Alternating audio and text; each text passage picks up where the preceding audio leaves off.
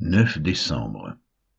Lévitique chapitre 4, versets 1 à 26. Psaume 103. Acte 26, versets 19 à 32. Lévitique chapitre 4, versets 1 à 26. L'Éternel parla à Moïse et dit, Parle aux enfants d'Israël et dis, lorsque quelqu'un péchera involontairement, contre l'un des commandements de l'Éternel, en faisant des choses qui ne doivent point se faire, si c'est le sacrificateur ayant reçu l'onction qui a péché, et a rendu par là le peuple coupable, il offrira à l'Éternel pour le péché qu'il a commis un jeune taureau sans défaut en sacrifice d'expiation. Il amènera le taureau à l'entrée de la tente d'assignation devant l'Éternel, et il posera sa main sur la tête du taureau, qu'il égorgera devant l'Éternel le sacrificateur ayant reçu l'onction prendra du sang du taureau et l'apportera dans la tente d'assignation. Il trempera son doigt dans le sang, et il en fera sept fois l'aspersion devant l'Éternel, en face du voile du sanctuaire. Le sacrificateur mettra du sang sur les cornes de l'autel des parfums odoriférants, qui est devant l'Éternel dans la tente d'assignation. Et il répandra tout le sang du taureau au pied de l'autel des holocaustes, qui est à l'entrée de la tente d'assignation. Il enlèvera toute la graisse du taureau expiatoire, la graisse qui couvre les entrailles et toute celle qui y est attachée, les deux rognons, et la graisse qui les entoure, qui couvre les flancs, et le grand lobe du foie qu'il détachera près des rognons. Le sacrificateur enlèvera ces parties comme on les enlève du taureau dans le sacrifice d'action de grâce, et il les brûlera sur l'autel des holocaustes. Mais la peau du taureau, toute sa chair, avec sa tête, ses jambes, ses entrailles et ses excréments, le taureau entier, il l'emportera hors du camp dans un lieu pur, où l'on jette les cendres, et il le brûlera au feu sur du bois. C'est sur le tas de cendres qu'il sera brûlé. Si c'est toute l'assemblée d'Israël qui a péché involontairement et sans s'en apercevoir, en faisant contre l'un des commandements de l'Éternel des choses qui ne doivent point se faire, et en se rendant ainsi coupable, et que le péché qu'on a commis vienne à être découvert, l'assemblée offrira un jeune taureau en sacrifice d'expiation, et on l'amènera devant la tente d'assignation. Les anciens d'Israël poseront leurs mains sur la tête du taureau devant l'Éternel, et on égorgera le taureau devant l'Éternel.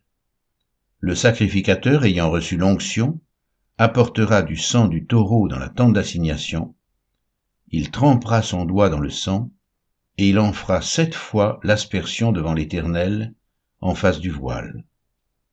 Il mettra du sang sur les cornes de l'autel qui est devant l'Éternel dans la tente d'assignation, et il répandra tout le sang au pied de l'autel des holocaustes, qui est à l'entrée de la tente d'assignation. Il enlèvera toute la graisse du taureau, et il la brûlera sur l'autel. Il fera de ce taureau comme du taureau expiatoire il fera de même. C'est ainsi que le sacrificateur fera pour eux l'expiation, et il leur sera pardonné. Il emportera le taureau hors du camp, et il le brûlera comme le premier taureau. C'est un sacrifice d'expiation pour l'assemblée. Si c'est un chef qui a péché, en faisant involontairement contre l'un des commandements de l'Éternel son Dieu des choses qui ne doivent point se faire, et en se rendant ainsi coupable, et qu'il vienne à découvrir le péché qu'il a commis, il offrira en sacrifice un bouc mâle sans défaut. Il posera sa main sur la tête du bouc, qu'il égorgera dans le lieu où l'on égorge les holocaustes devant l'Éternel. C'est un sacrifice d'expiation. Le sacrificateur prendra avec son doigt du sang de la victime expiatoire, il en mettra sur les cornes de l'autel des holocaustes, et il répandra le sang au pied de l'autel des holocaustes. Il brûlera toute la graisse sur l'autel comme la graisse du sacrifice d'action de grâce. C'est ainsi que le sacrificateur fera pour ce chef l'expiation de son péché, et il lui sera pardonné. Psaume 103 de David Mon âme bénit l'Éternel. Que tout ce qui est en moi bénisse son saint nom. Mon âme, bénis l'Éternel, et n'oublie aucun de ses bienfaits. C'est lui qui pardonne toutes tes iniquités, qui guérit toutes tes maladies. C'est lui qui délivre ta vie de la fosse, qui te couronne de bonté et de miséricorde.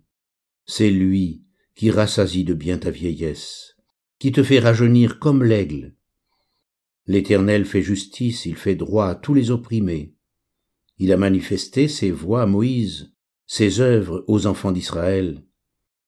L'Éternel est miséricordieux et compatissant, lent à la colère et riche en bonté.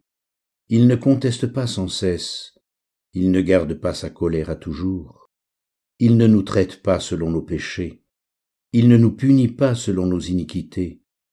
Mais autant les cieux sont élevés au-dessus de la terre, autant sa bonté est grande pour ceux qui le craignent. Autant l'Orient est éloigné de l'Occident, autant il éloigne de nous nos transgressions. Comme un père a compassion de ses enfants, l'Éternel a compassion de ceux qui le craignent, car il sait de quoi nous sommes formés, il se souvient que nous sommes poussière. L'homme, ses jours sont comme l'herbe, il fleurit comme la fleur des champs. Lorsqu'un vent passe sur elle, elle n'est plus, et le lieu qu'elle occupait ne la reconnaît plus. Mais la bonté de l'Éternel dure à jamais pour ceux qui le craignent, et sa miséricorde pour les enfants de leurs enfants, pour ceux qui gardent son alliance et se souviennent de ses commandements afin de les accomplir. L'Éternel a établi son trône dans les cieux, et son règne domine sur toutes choses. Bénissez l'Éternel, vous ses anges, qui êtes puissants en force, et qui exécutez ses ordres, en obéissant à la voix de sa parole. Bénissez l'Éternel, vous toutes ses armées qui êtes ses serviteurs et qui faites sa volonté. Bénissez l'Éternel, vous toutes ses œuvres dans tous les lieux de sa domination. Mon âme bénit l'Éternel. Acte 26, 19 à 32 En conséquence, roi Agrippa, je n'ai point résisté à la vision céleste. À ceux de Damas d'abord, puis à Jérusalem, dans toute la Judée et chez les païens, j'ai prêché la repentance et la conversion à Dieu, avec la pratique d'œuvres dignes de la repentance. Voilà pourquoi les Juifs se sont saisis de moi dans le temple et ont tâché de me faire périr. Mais grâce au secours de Dieu, j'ai subsisté jusqu'à ce jour, rendant témoignage devant les petits et les grands, sans m'écarter en rien de ce que les prophètes et Moïse ont déclaré devoir arriver, savoir que le Christ souffrirait, et que ressuscité le premier d'entre les morts, il annoncerait la lumière au peuple et aux nations. Comme il parlait ainsi pour sa justification, Festus dit à haute voix, Tu es fou, Paul, ton grand savoir te fait déraisonner. Je ne suis pas fou, très excellent Festus, répliqua Paul. Ce sont au contraire des paroles de vérité et de bon sens que je prononce. Le roi est instruit de ces choses, et je lui en parle librement, car je suis persuadé qu'il n'en ignore aucune, puisque ce n'est pas en cachette qu'elles se sont passées. Crois-tu au prophète, roi Agrippa? Je sais que tu y crois. Et Agrippa dit à Paul, Tu vas bientôt me persuader de devenir chrétien. Paul répondit que ce soit bientôt ou que ce soit tard, plaise à Dieu que non seulement toi, mais encore tous ceux qui m'écoutent aujourd'hui, vous deveniez tels que je suis à l'exception de ces liens. Le roi, le gouverneur, Bérénice et tous ceux qui étaient assis avec eux se levèrent, et en se retirant ils se disaient les uns aux autres, Cet homme n'a rien fait qui mérite la mort ou la prison. Et Agrippa dit à Festus, cet homme aurait pu être relâché s'il n'en avait pas appelé à César.